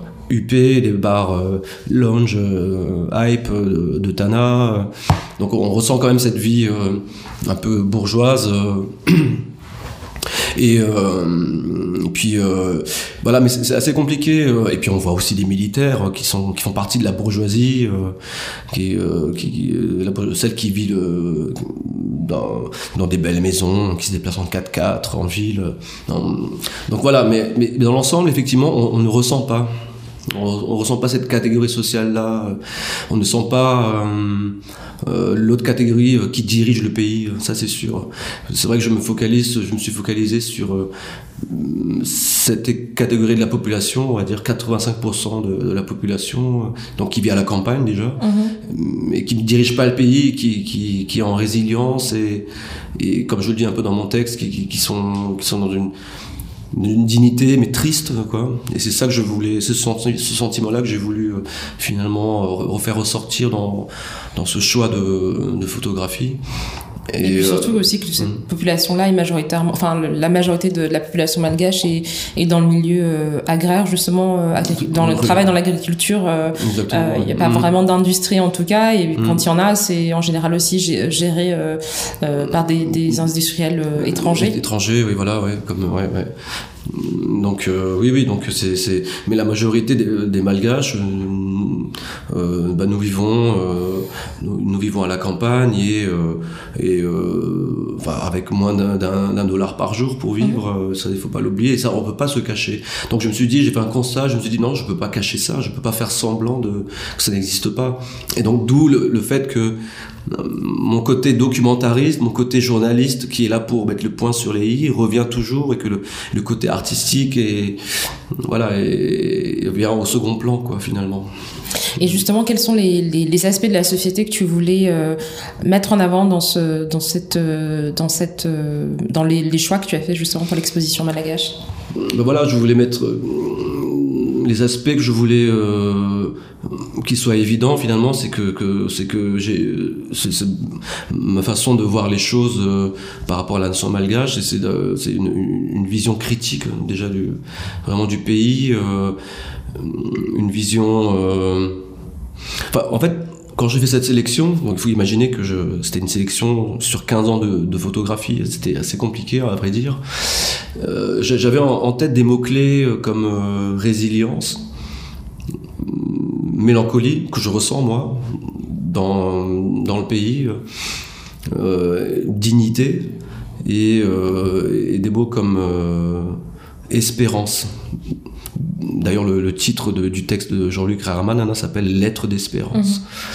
Mmh. Et donc, je voulais que ces termes-là se ressentent dans, dans les images que j'ai choisies, c'est-à-dire euh, c'est très euh, c'est des, no des, notions très personnelles euh, c'est des sensations en fait que je recherchais euh, le noir et blanc un noir et blanc contrasté ici une couleur verte rouge par là l'attitude des gens la posture des gens euh, on voit le portrait de ces deux paysans ah oui l'homme et la femme sur la, l'affiche de l'exposition l'affiche ouais. de l'exposition genre de photos que j'adore parce que leurs habits sont en complète euh, sont en complémentarité avec le mur de leur maison au fond et puis ils sont dans cette lumière euh, un peu jaune pris dans ouais. cette lumière un peu jaune euh, et, et mais, mais, un regard une dignité que qu'on qu voit rarement en ville déjà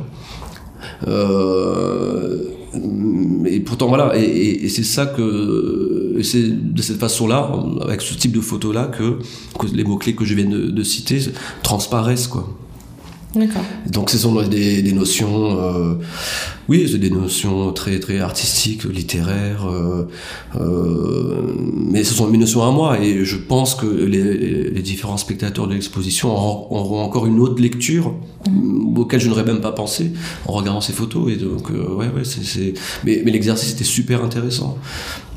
Il peut être critiquable, hein, mais il, pour moi en tout cas il était très intéressant. Mais justement, comment tu t'inscris toi en tant que en tant que photoreporter dans la dans la, la scène euh, euh, artistique ou juste dans, dans la vie malgache comment tu quelle est la place que tu as trouvée? Comment tu y, comment tu y évolues? Euh, Comment ça se passe pour toi?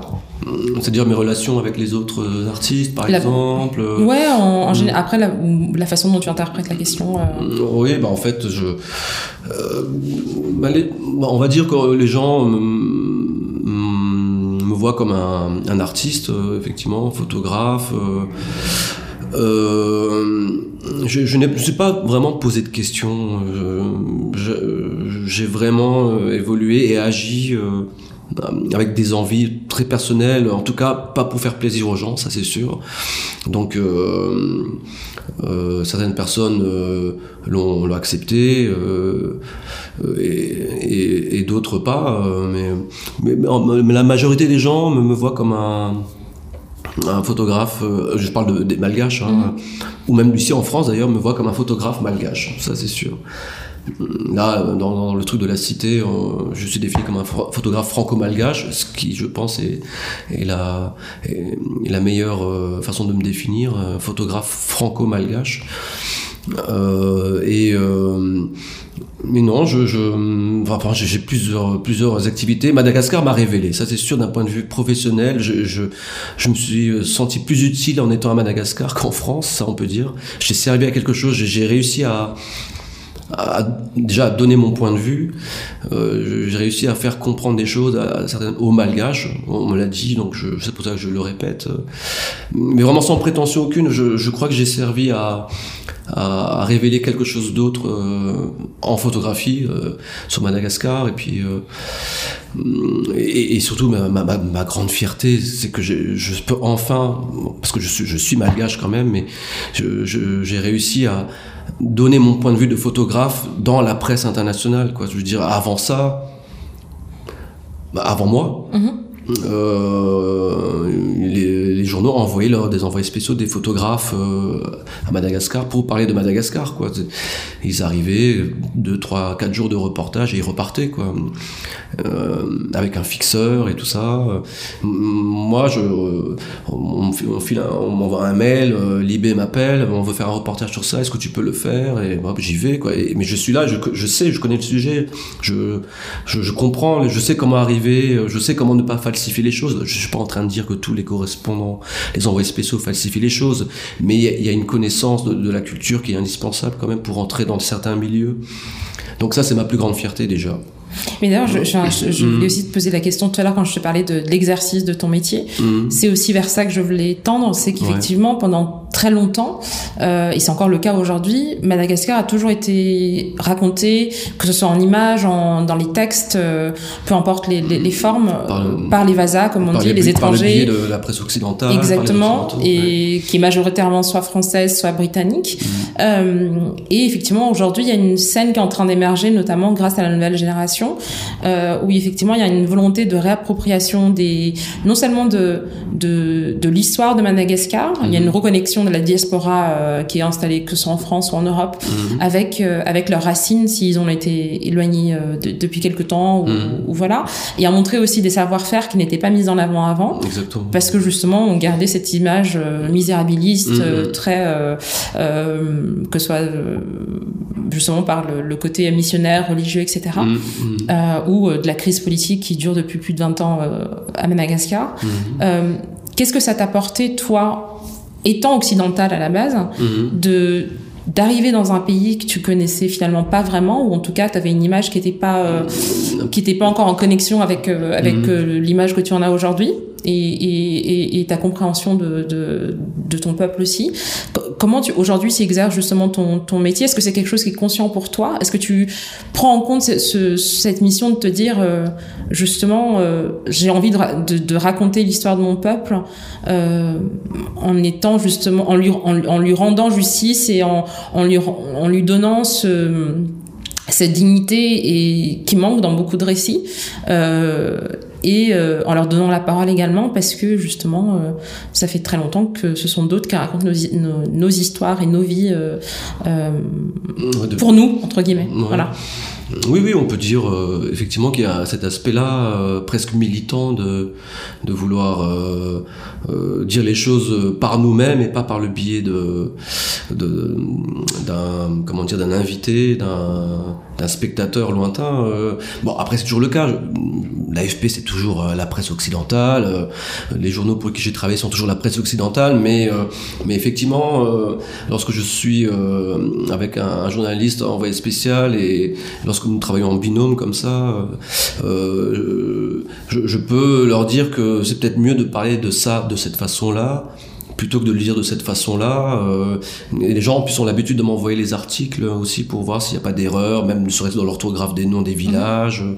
ou euh, la façon de dire les choses est-elle correcte, est-ce qu'elle elle va avec euh, ce que moi je ressens. Euh. donc c'est une vraie collaboration et, et, là on peut dire que pour l'instant j'ai toujours travaillé avec des, des professionnels du journalisme quoi.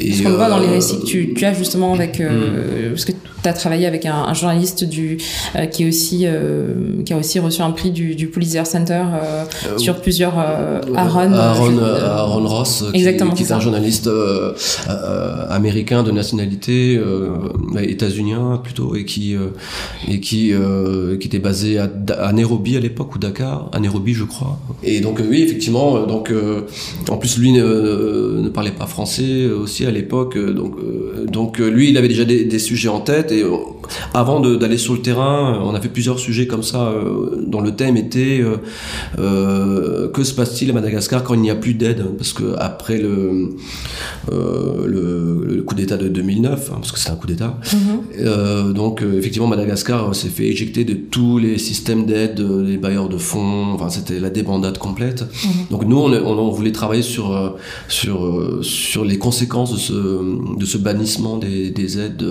internationales. Et donc à ce moment-là, on, s'est fait un brainstorming, on s'est fait un brief de quoi on parle. Euh, et lui avait déjà ses idées en tête. Euh, moi j'avais aussi mes idées en tête, mais plus collées à la réalité du terrain, et donc on s'est mis d'accord sur euh, sur effectivement. mais comment C'était pas tant, on était d'accord sur les sujets à traiter.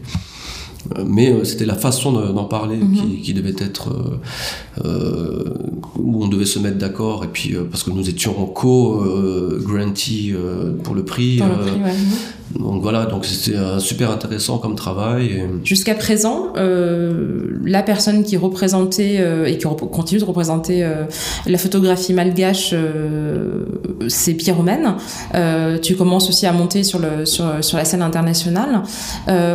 Aujourd'hui, est-ce que tu déjà comment tu vois la photographie malgache euh, faite par les malgaches et euh, comment tu comment tu la qualifierais Comment elle est Est-ce que tu peux faire un peu un état des lieux euh, peut-être de, de, ton métier et de, de cette scène? Hmm.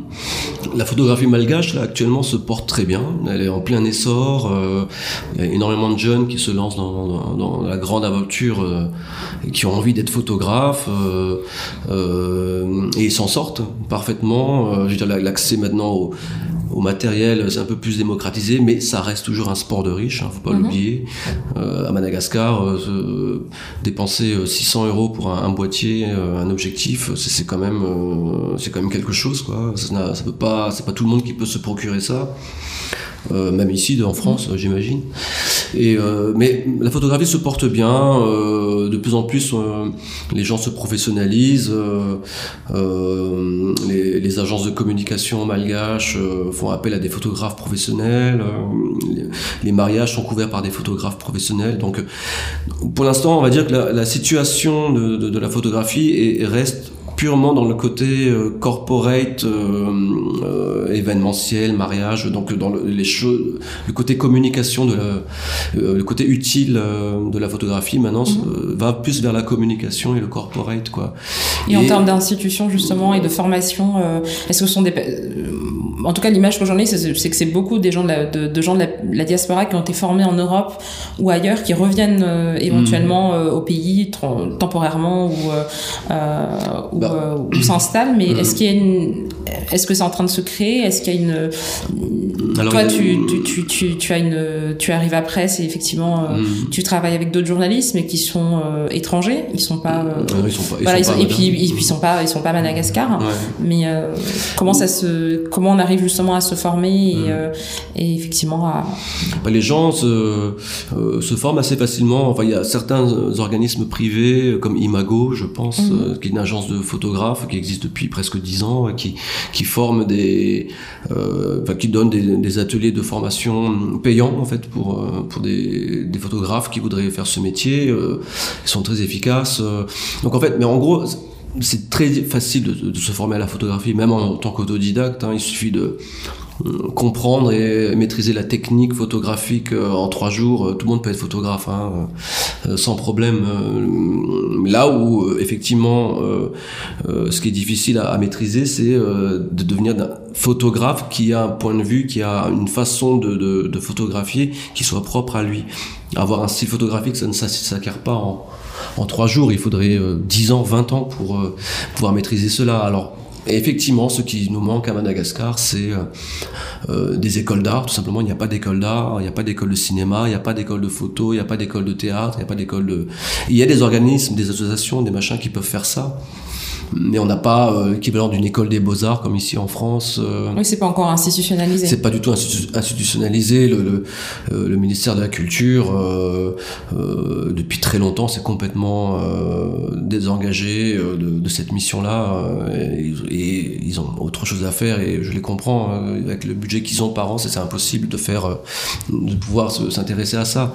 Mais bon, je ferme la parenthèse. Mais euh, mais là, justement, pour pallier à ça, euh, nous, nous avons décidé avec un ami photographe, Niain, de, de créer euh, la première institut malagasy de, de formation à la photographie. Et euh, donc, c'est un projet sur lequel on travaille depuis quelques années. Et, et nous allons pouvoir commencer notre, comment dire, no- notre cursus de formation à la photographie sous forme de petits ateliers. Donc, ça va commencer en, si tout va bien, en janvier 2020. Euh, Et comment ça se passe justement Est-ce que comment comment on y accède à ça euh, à cette- donc, à cette les, formation? alors, les gens peuvent y accéder. Alors, on, on demande aux, aux participants qu'ils aient quand même le bac.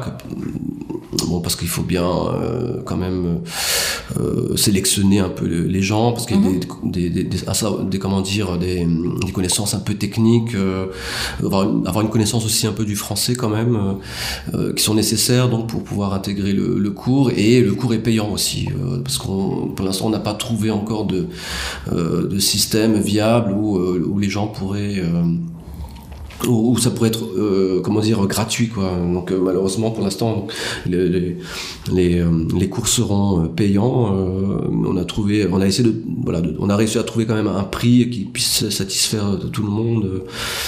Donc voilà. Et par contre ce sera la première formation en photographie qui soit professionnalisante. Donc il y aura un certificat qui sera reconnu par, euh, par le ministère du Travail, euh, euh, qui permettra de dire, voilà, je suis photographe professionnel, mais encore une fois, on peut devenir photographe professionnel en 2-3 jours en maîtrisant la technique, mais ce que l'Institut euh, que nous avons créé euh, va, va euh, proposer, c'est d'avoir une connaissance réelle de l'histoire de la photographie, l'histoire de l'art, toutes ces choses qui font que...